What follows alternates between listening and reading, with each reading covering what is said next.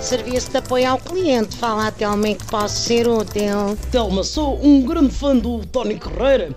Ele deve estar numa relação porque diz que o filho da vida foi preso lá na América. Como é que ele enviou um bolo assim afrodisíaco? Ou um para animarem? O sistema diz que não é necessário. O David Carreira inventou a detenção para se promover, pois só com a música não ia lá. A seguir vai fingir a gestão danosa num banco para ir cantar à comissão de inquérito.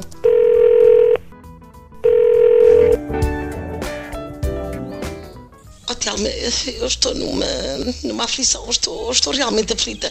Ativaram o, o Ciresp cor-de-rosa para avisar que o David Carreira foi preso e depois afinal era cambalacho. Fiquei realmente apoquentada porque até obriguei o meu sobrinho, que é génior, a meter-se num avião para ir à América desarrascar o, o garoto. Com efeito, trata-se de fake news, como a do chefe Kiko que ganhou o prémio da NASA, mas não ganhou ou de Joe Berardo, que não tem dívidas, mas deve mil milhões. As notícias não são para acreditar, só para comentar com insultos nas redes sociais. Se quer verdades, volta a perguntar à porteira ou ao barbeiro. Olá, Telma. Eu sou artista e quero promover o meu novo CD, está a ver?